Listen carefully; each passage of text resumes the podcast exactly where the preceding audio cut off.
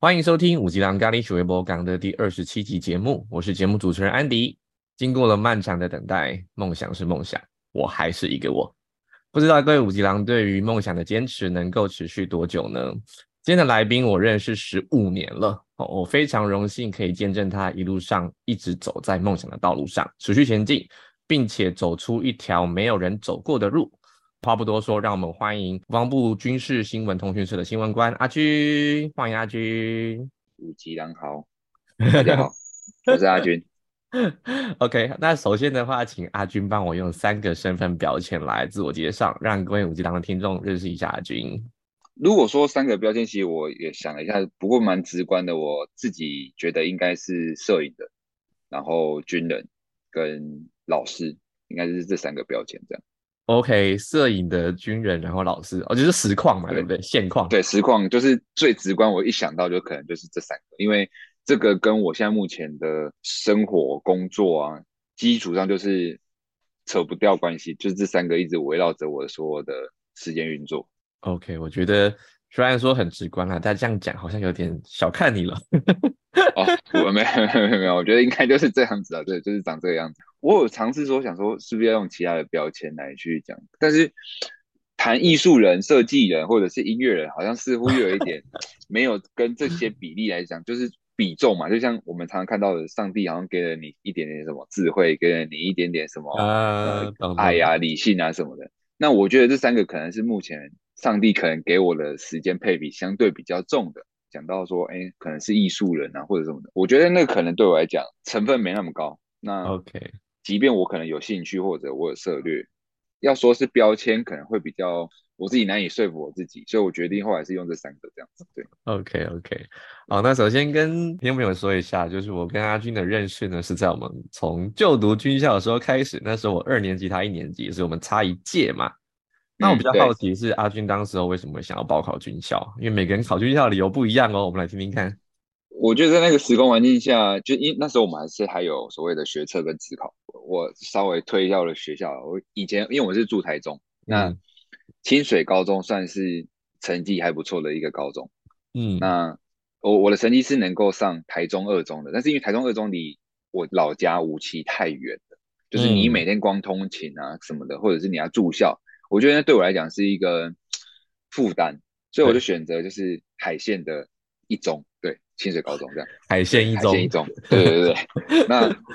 海线，你说清水高中是第二，就没人敢称为它是第一。那那时候我就是在清水高中念书，二年级、三年级的时候，那时候刚好是进到清水高中的数理自由班，但其实我的二三类的科目其实也没有念得很好。所以那时候考完学测的时候，大部分同学其实该有的学校都有，只剩下前面，因为我们以前教室有分一排一排、一格一格这样子嘛，对不对？嗯。那只剩下前面五个人还要继续考职考而已，等于说那整个学习环境已经很不适合考职考了。那我这种 我这种没有定性的人，怎么可能会让自己 陷入到那个就是窘境里面呢？当大家都在后面看漫画、打电动、玩手机的时候，看。那五个人，我我觉得那个已经不是在看书，那个是跟心理的一个煎熬对抗啊，干嘛的？所以我觉得，嗯，好，在这个状况下，我就是用学测成绩去拼拼看我想要的学校。那那时候其实这父母的建议啊，就是可能就是有台大嘛，那可能有一些什么海洋大学，海洋，还有对，对对对对对，然后还有就是可能啊，我是有提出我想要念设计这一块，对，那。我爸妈就会觉得说，哎，你念设计这一块，可能未来你要不要再思考看看？毕竟他可能在未来找工作上会有一些困难的地方。好，那我就说，那我念不要念私立的，因为当初自己有想说，那我去念实践大学，对，或者是什么之类的。那他们说，如果你要念设计，唯一的学校，你只能去念成功大学的工业设计。我靠，对我来讲，台大我就是一定选很。成绩最烂的几个科系来填嘛，因为我的成绩也没有说到太好，然后再是成大，哦，那个成绩也是很高。那海洋大学，我当初想要念是可以未来可以考船长，因为那种工作未来就是薪水上面相对起来会比较优渥，所以那时候就有这样子的一个想法。那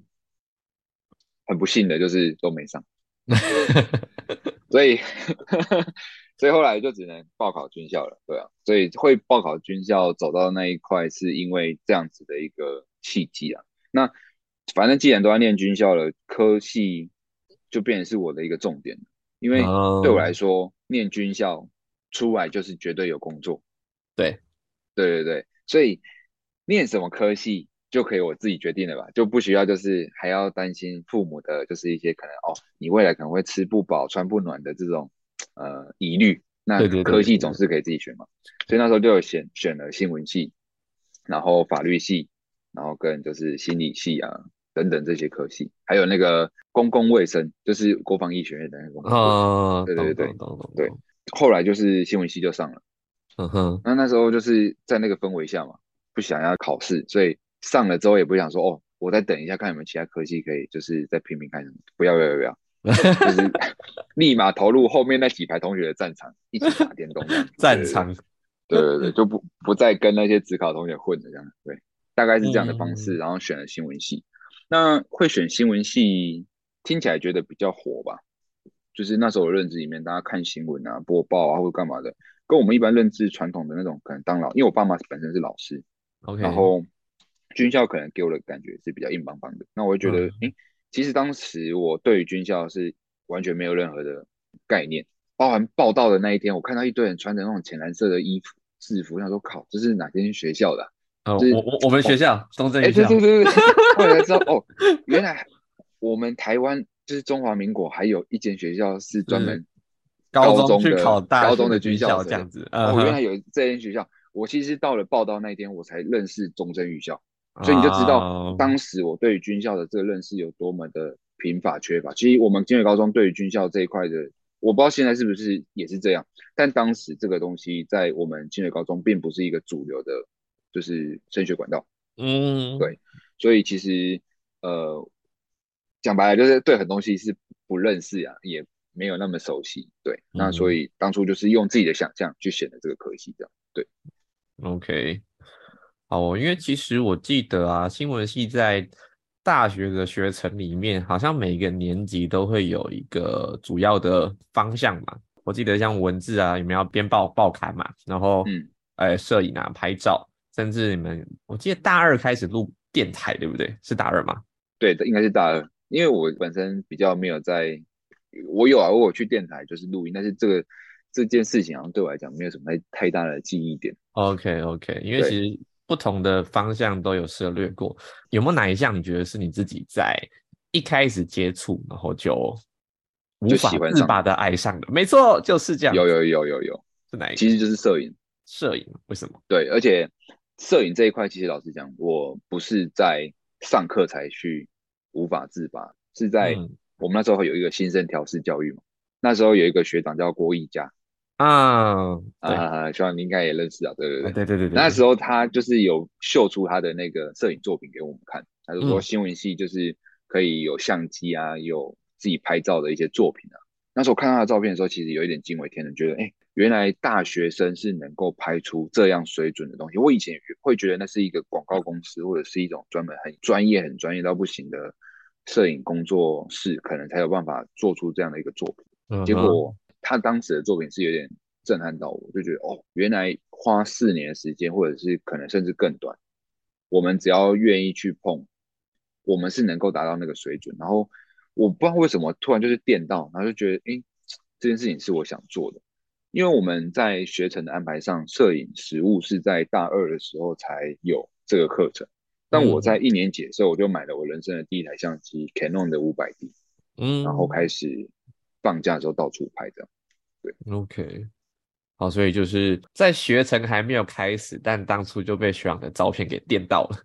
对哦，我觉得那个是一个我投入摄影这个领域最大的契机。我觉得，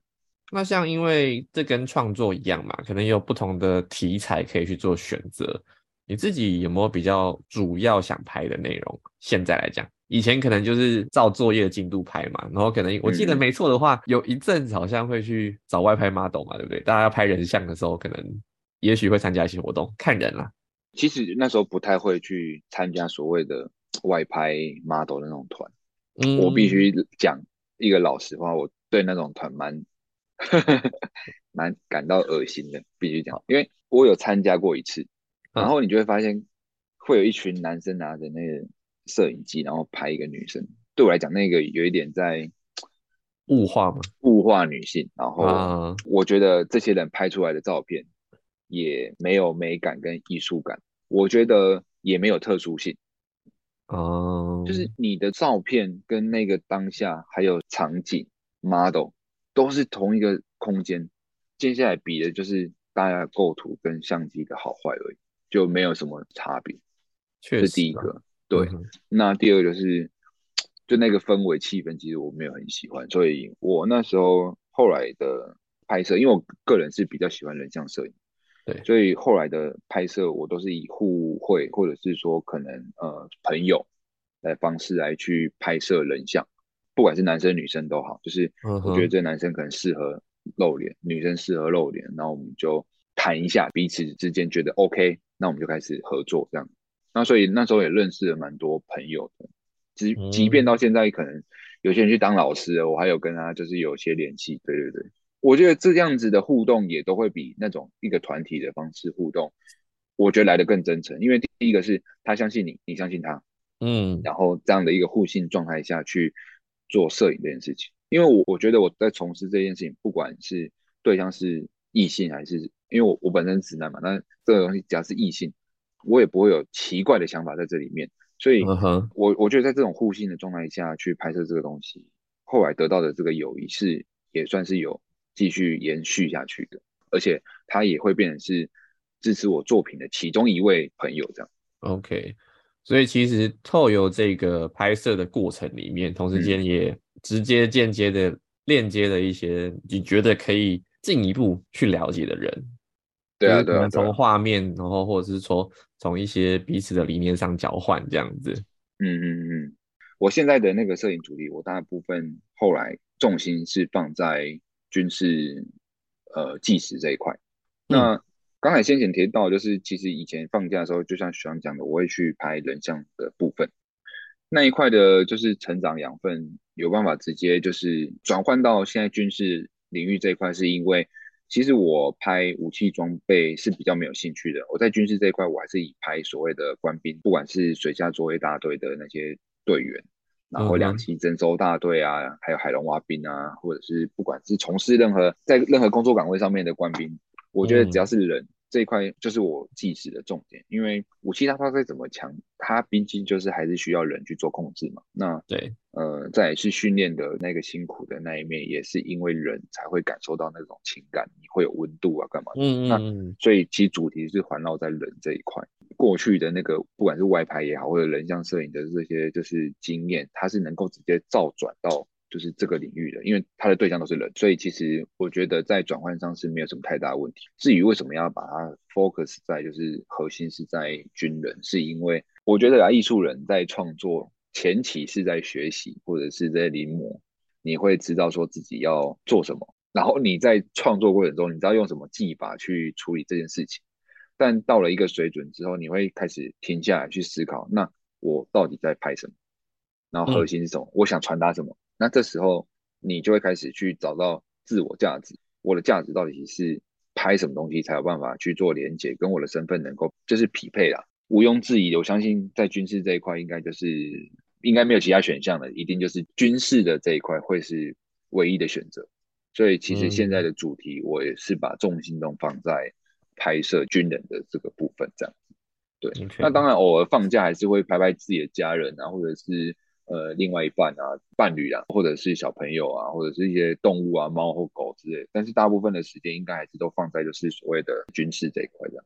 原来已经是你生活的一部分了。哎，对啊，就是标签呢，已经撕不掉了这样子。对，撕不掉。OK。那因为像其实在这过程一路以来嘛，从一开始的呃摄影就是拍照，到后来你需要涉猎到的是录影画面了，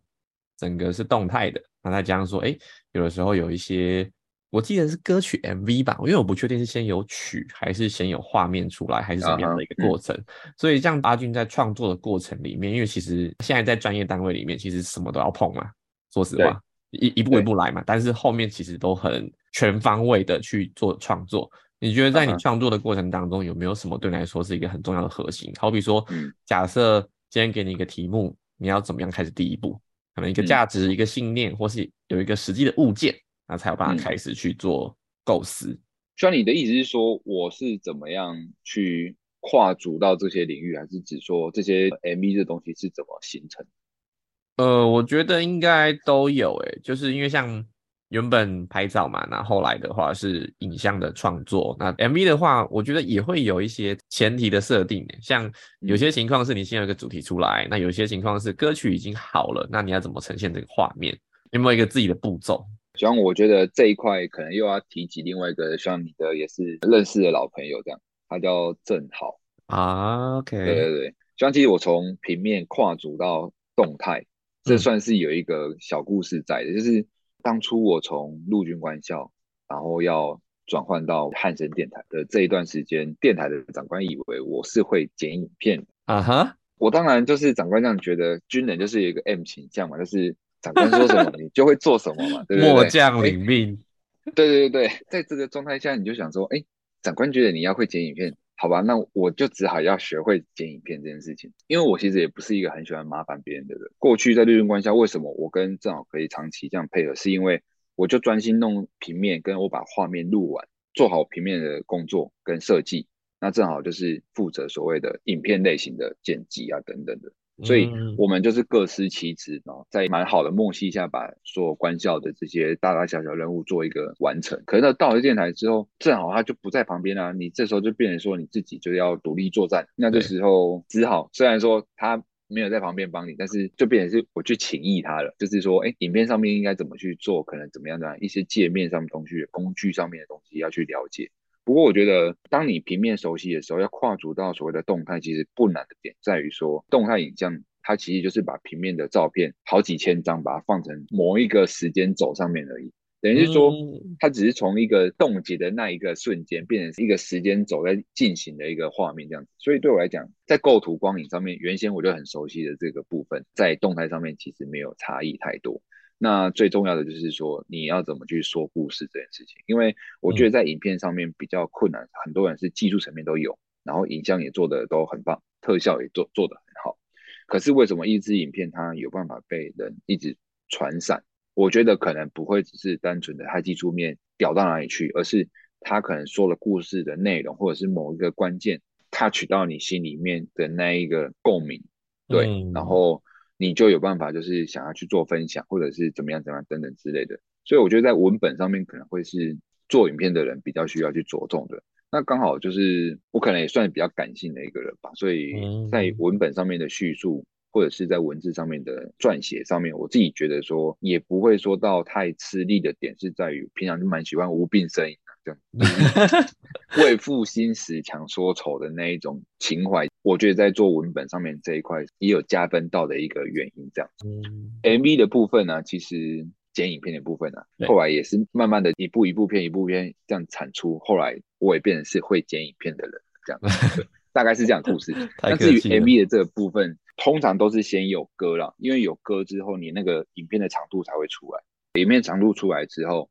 你才比较容易去抓好你到底要多少的分镜，然后跟你要拍多少的场次，跟用运用哪些人，或者说某些歌词的几句话，可能要跟画面上面能够契合。比方说最近的那个女飞官的那一首《像天空一样》一样，对不对？它里面就有提到说，就是就是那些质疑眼光，让我曾经偷偷流泪，然后缺乏着力量，心情曾摇摇欲坠，这样子。但其实这种比较负面情绪的，然后需要就是有这样的画面，其实一般我们在拍战备演训是不会拍得到的。对，我们拍战备演训一定是拍到他勇猛顽强、那很凶悍的那一面，就是刚强的那一面。怎么可能你在这些战备演训的时候可以拍到他柔弱的那一面？不可能嘛！所以就某种程度来讲，就是得需要这样的一个场景 setting 才有办法去拍到这个画面。所以基础上呢，就是一定会是先有歌。然后才慢慢的去找到的是我们的分镜、场景、氛围啊等等，才会有这些设定。我自己的做法是这样子。那当然也是有些歌曲是我东西已经出来了，我才慢慢把画面塞到歌曲面。我也不会特别说为了歌再重新去拍，我已经先拍好画面这样子。也有可能是这样做，但是这个做法我觉得在跟歌曲上面的契合度可能就没有像像天空一样女飞观的那首歌可以这么的契合。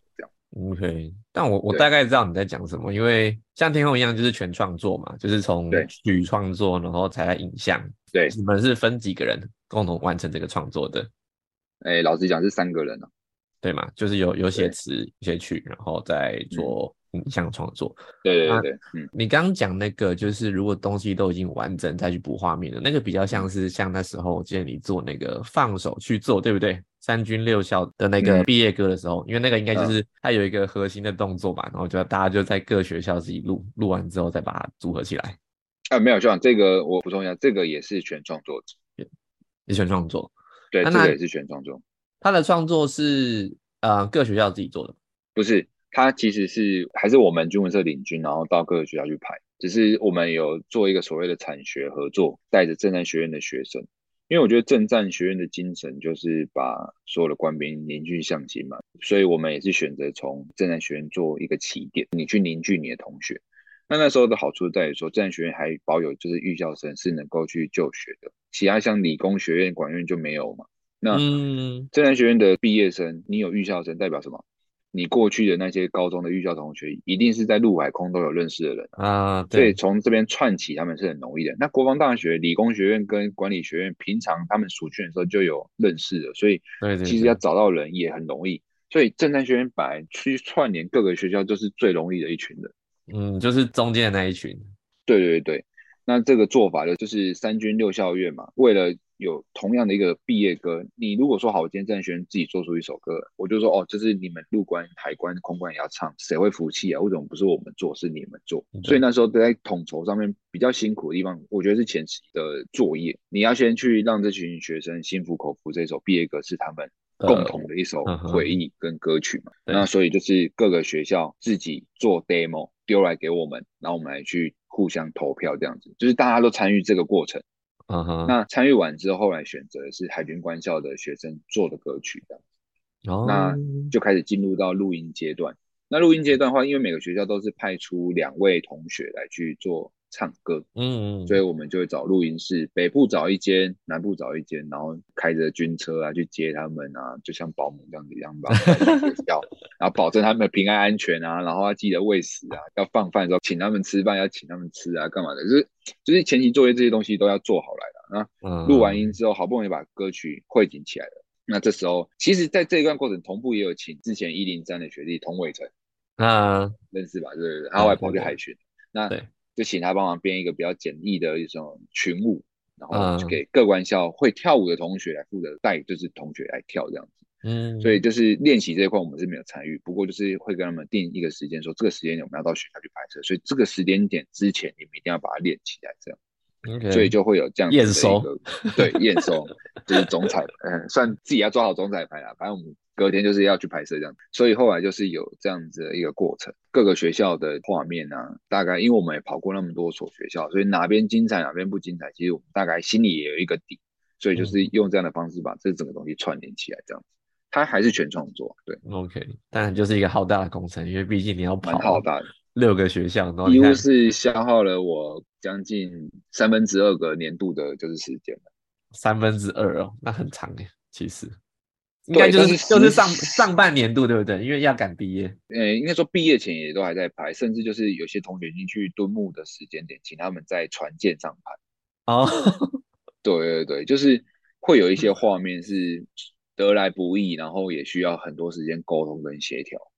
那嗯实际上工作不是到三分之二个整个年度的时间点，而是说这个提成它就得拉到这么拉这么长，你得让他们练习，你得让他们去做 demo 创作，你得让他们去投票，你得让他们去录音。没有一个时间点是说，哦，我命令你明天就要生出来，这很难，这个是艺术创作，这不是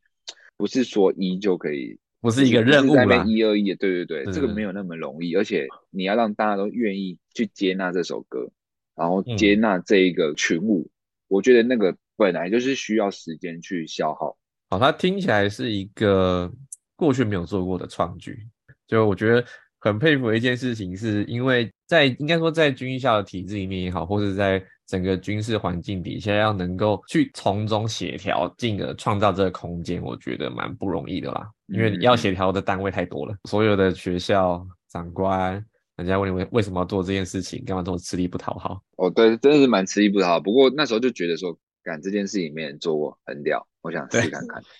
就这样。我觉得那个那个不服输跟想要去突破某些高墙的斗志。是一直逼着我，就是去做这件事情的一个动力，因为我觉得，哎，这之前没有人做过，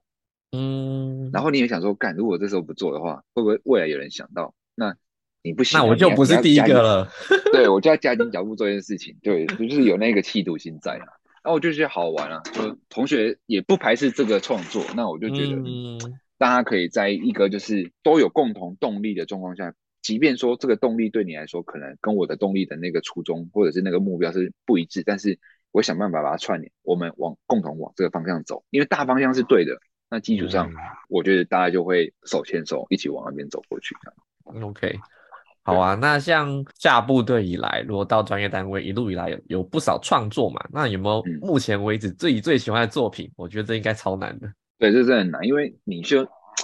我觉得。我也不能说我是一直有在进步的人，但是我觉得要不停止进步这件事情，你没办法去对自己过去的作品能够百分百的喜欢，你总是会从它里面找到一些缺陷，或者是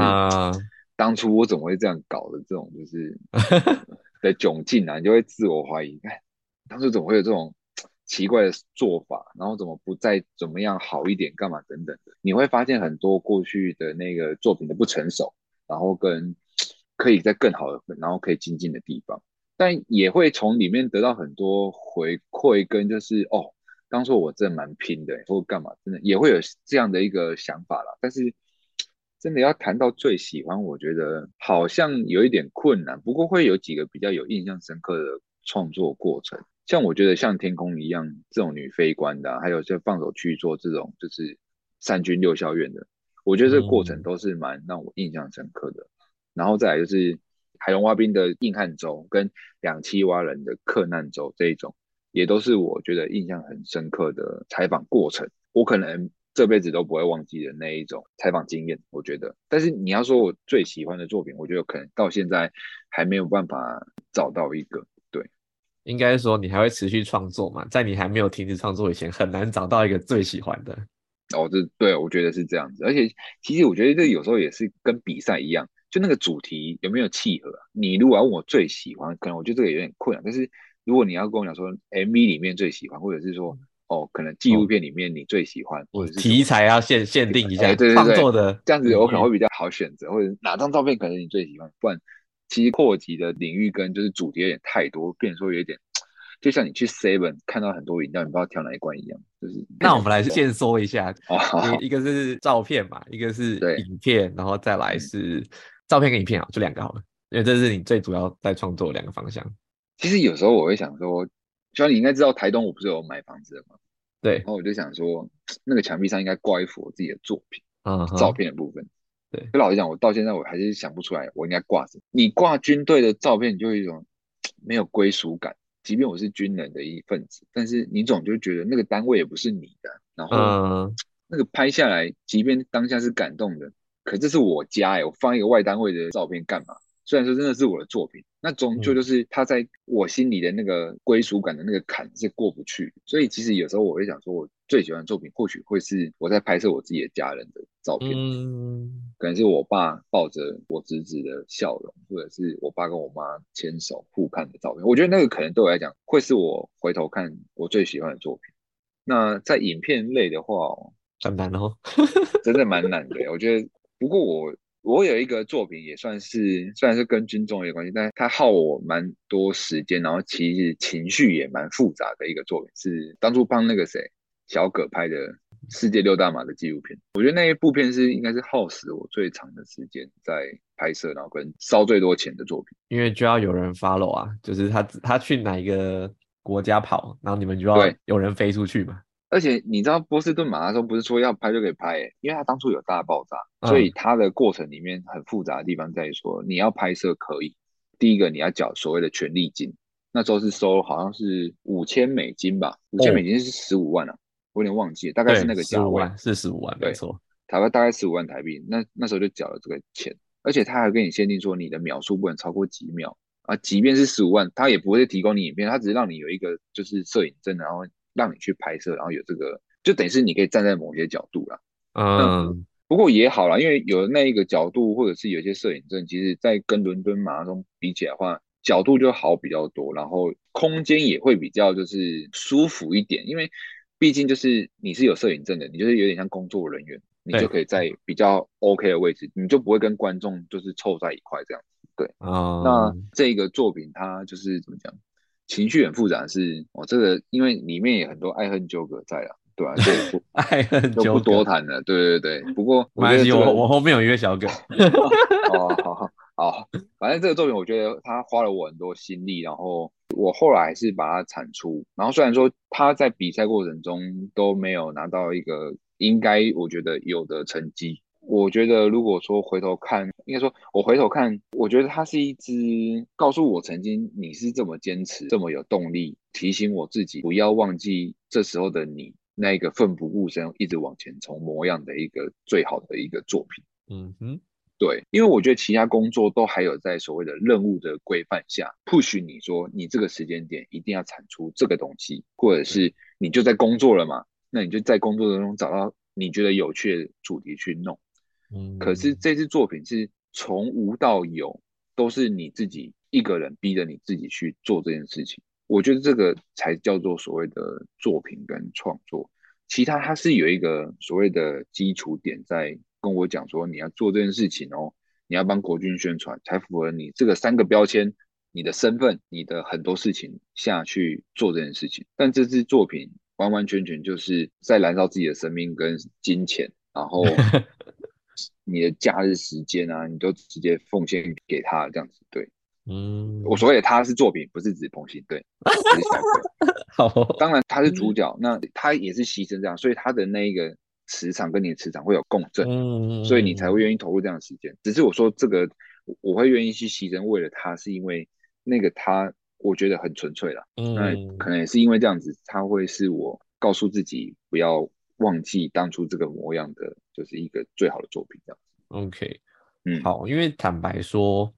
我自己嘛，因为你刚好你刚刚讲六大马，他就是冯鑫他在挑战。世界六大马拉松的一个过程，然后对，因为我自己很喜欢跑步嘛，我记得我上一次看纪录片看到哭是在看陈彦博的出发，陈彦博就是挑战世界各地极地马拉松嘛，所以就是那个跑步准备的过程，有经历过的人会知道那有多痛苦跟多难受，所以就对我真的在，而且我那时候我没记错，我去看出发的时候应该也是一个半夜场合嘛，然后因为是纪录片嘛，所以其实人没什没什么人嘛，我自己在里面哭两。哭乱七八糟的，有是我神经病嘛？为什么看纪录片看到哭？不会啊，我觉得那共鸣啊，对啊。后来看到这一次这个六大马的记录，其实也是蛮没有正哭出来，是这种热泪盈眶，因为包含说像受伤那一个过程，哦，那个我我完全可以理解。对对对对对，就是一个共感嘛，在那个时空情境底下，对啊，嗯，好。所以其实本来下一个问题你应该已经回答完了，是什么样的一个情况让你可以坚持创作？我觉得像你刚刚讲的嘛，有一些作品在提醒你的是初衷是什么，以人为本嘛，或者是说你要让自己记得这件事情是我一直以来在坚持的是什么？我记得阿军在去年的时候开了一个 podcast 节目，对不对？哦，对，对，要不要来跟他聊一下你的节目在讲什么？应该说前年呐，应该说前年有阿军啪啪照的这个节目出来。那前年，那我一定要在这个节目消毒一下，干那个很多啪啪，那个很多人都是啪啪啪啪啪，就是会有那种比较 消毒歪，对歪掉的那种 啪啪。他那个啪啪是照片的那个照相跟啪啪的，呃，快门声，对，不是你们觉得那种鱼水之欢或男女之间的那种啪啪声不一样。所以那个啪啪，它其实就是有点像是我们在拍照的时候提到的是，像阿军啪啪照，他是在介绍各行各业的职业。那我们对于很多职业是有一些刻板印象或者一些迷失在，比方说，哎，大家对于军人，像义务役来说的话，他就觉得军人只会扫地跟干嘛刷油漆啊，对，扫地。可是我讲白了啦，军队都是小型社会的缩影嘛。嗯。所有工作就是要人做啊，你义务役的又不可能去碰到就是太机敏的装备，或者是很严苛的训练，所以你也只能扫地跟刷油漆啊。而且我说真的，还有拔草，我说真的，今天今天如果海军陆战队挖人的训练跟扫地刷油漆放在你面前让你去选，我相信应该很多人会慢慢走到拿起扫帚不争气的在那边扫地啊。我觉得啦，不要讲那么多，好像你进去在浪费时间。其实会浪费时间的人，你到哪边都会浪费时间，不会因为一个环境让你浪费时间，而是你原本就没有一些想法在。你在义务役的过程中，你还是可以找到很多你自己的人生体悟跟价值，或者认识朋友，或者是一个蜕变过程。所以我会觉得这种迷失，我会想要去用节目的方式来去打破。那爬爬这个东西，就是在拍照过程中，我们看东西，像我拍照，我拍学长好了，我拍完这是我对学长的刻板印象，照片我们很主观。所以其实我想要用这样的方式跟概念，是告诉大家说，我们这种东西就是都会有主观的想法，但我们不应该是这样子，我们应该是要用更宏观的方式来去看待这件事情，用别人的声音来去听听看不同的立场有什么样的一个声音。所以当初的那个啪啪照就是照片啊，啪啪。就是有这样的一个状态，那爬爬照凑在一起又变成是一个，就像我们到处跑、到处看的这一个概念。所以当初的取名是这样来的，对。所以第一次节目是应该说第一季的节目是这样走。那在去年，我自己因为身兼多职啊，所以我觉得我在做节目上面有一点 分身时间上的压力，身时间上的压力，所以我觉得做起来没有品质到太好，或者是说我觉得有其他地方可以更多元一点，或者是更需要别人帮助，所以。在今年到顶拍拍照，从阿军变到顶就是组团了，不管了，就跟 LeBron James 一样啦，就找多一点就是打手来，然后拿个总冠军之类的。对，所以那时候找了袁军跟 Jumbo 学长这样子。嗯，那袁军他比较特别，他是主持人，所以他我是说他所谓主持人，不是说我们那种广播主持人，而是那种可能活动现场主持人，所以他在时间的控制节点上面呢，在那种跟来宾的那种。对谈会比较自然。那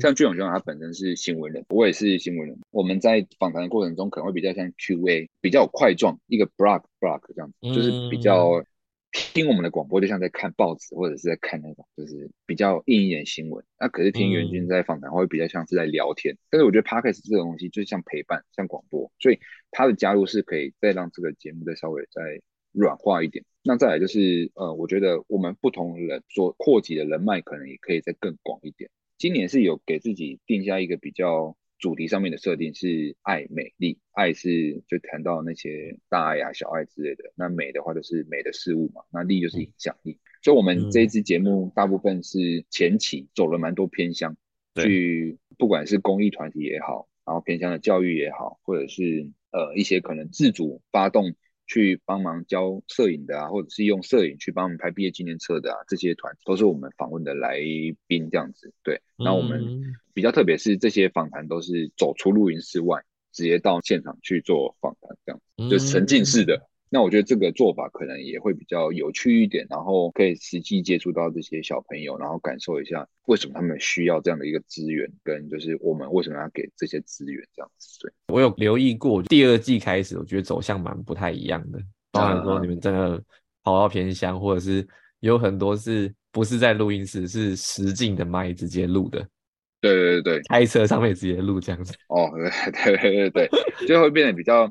特别一点啊，就是没有像以前我们传统广播或者是比较大家听到 p o c a s t 是在录音室里面录，把人招进来直接录。对，不过那个就是要克服的点就很多啊，比方收音环境啊，还有你收音设备啊，干嘛的，那个都是要另外一个克服的关键。然后再是你的取材，你没办法掌握那么好的时间点，我觉得那个都是经验值的累积啊。对，嗯，我同意，真的就像你讲的经验值的累积，因为对没有真的在。不是录音室以外的地方路过，你不会知道你会遇到什么问题。对对对对，就是像有些小朋友他不是这么会表达，或者是他他跟你平常聊天的话是一回事，然后你实际上把麦克风嘟到他的嘴巴的时候，他说：“哦干，又是另外一回事。”这样子，或者就不讲话了。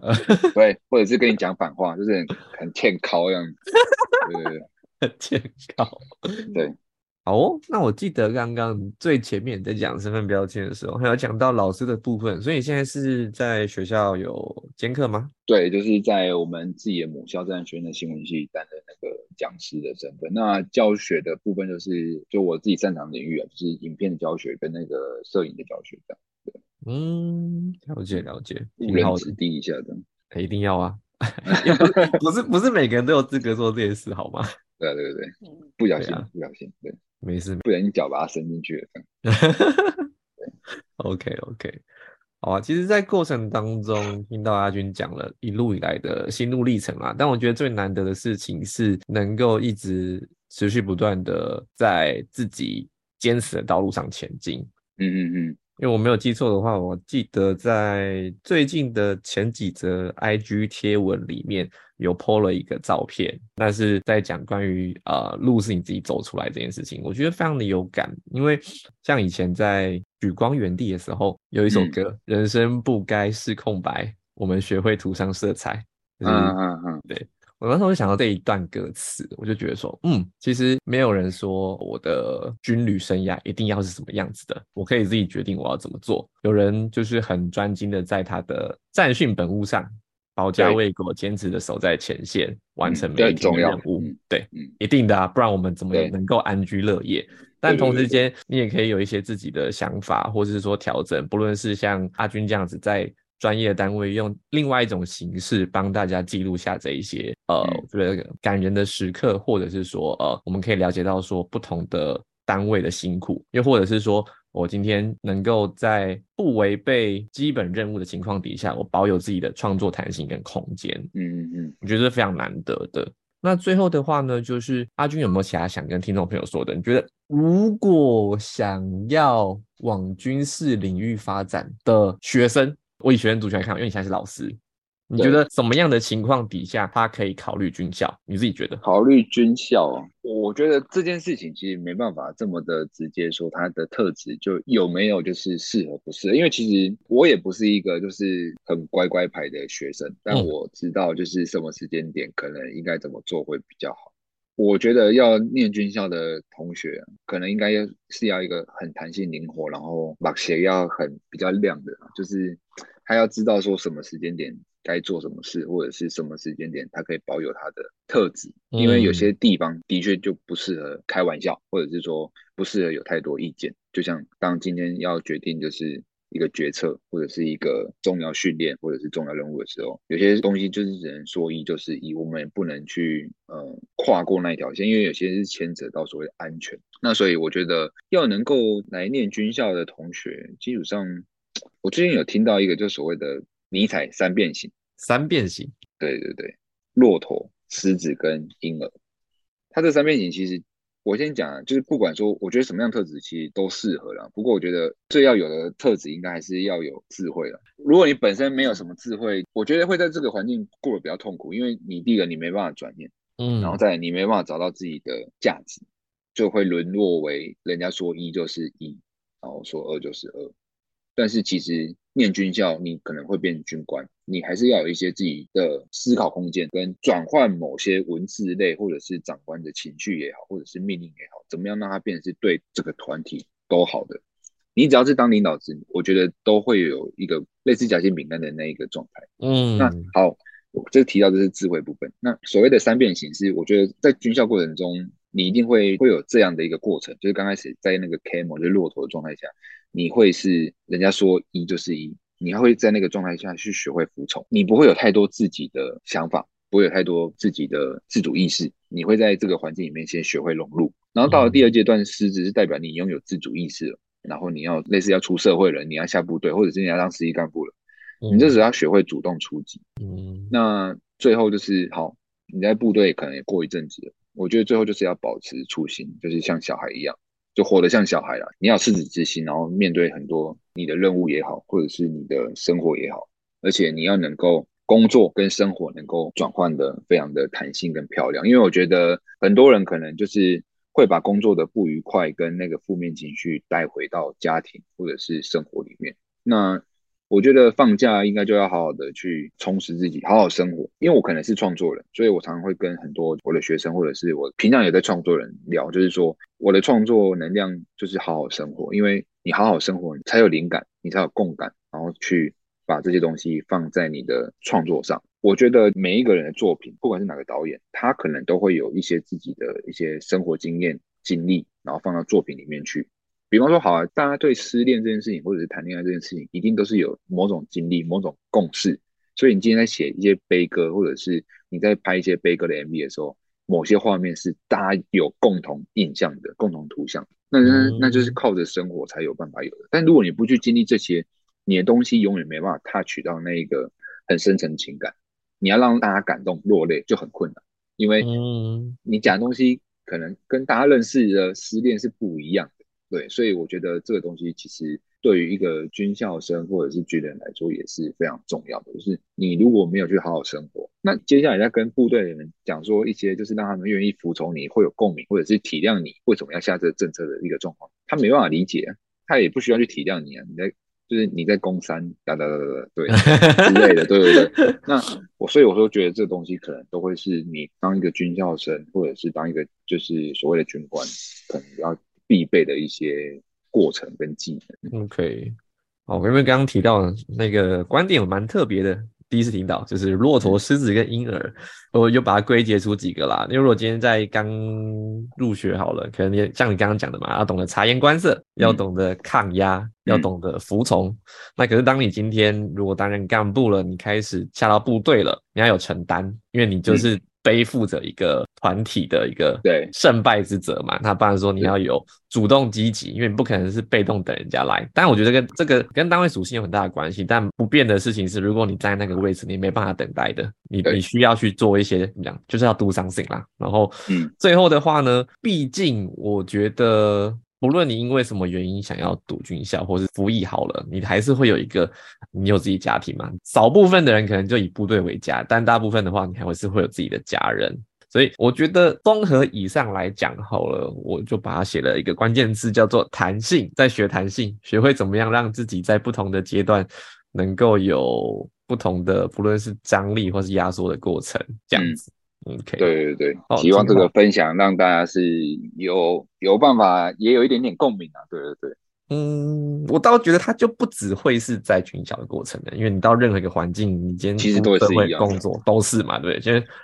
其实我觉得。应该学长，你应该也蛮有体悟，就是你毕竟也从军中离开这个环境到另外一个职场。其实我觉得很多人都会抱怨说军中多限制多怎么样。或许学长你应该是一个更能够有这一个感触跟发言的人。其实我觉得环境怎么样应该都是差不多的。至于你怎么去执行，那个是心态跟你有没有就是接受这件事情，我觉得了。我觉得，即便我今天离开了，但是在那个过程里面，那一些养分，我觉得是没办法去割舍的。因为包含说，讲难听一点，最苦你都苦过，再不合理、再无脑的你都经历过了，你突然觉得，嗯，没有什么可以比这个更苦的了。抗压性超强，然后，哎，超会察言观色，然后你会知道什么时间点该做什么事情。那当然，对对对，我觉得这些都是你出社会才去锻炼来，会吃很多的苦。但是如果你今天在学生时代可以做到这件事情，会是一个很棒的养分，对未来，不论你要做什么。好哦，那以上的话是今天的节目，非常感谢阿军来跟我们分享这么多宝贵的经验，不论是他在呃实务工作上面的分享，或者是说哎我们共同经历的过往的一些哎军校的历程，相信能够给大家很多的。想法跟启发。那如果觉得这一期节目的内容啊是有兴趣的，可以在节目资讯栏位的话，会把阿军的一些相关的作品，或者说他的 podcast 节目分享给大家。大家有空的话，要去帮忙 IG 要追踪起来，对，要订阅追踪起来，对，订阅追踪哦。然后可以在 Apple Podcast 啊给我们五星好评，或者说像 Spotify 也可以给一些评论跟回馈喽。对，各种吹捧，麻烦了。好 好，不不不，OK，好，以上的话。是今天的节目，谢谢阿军，我们下回见喽，拜拜。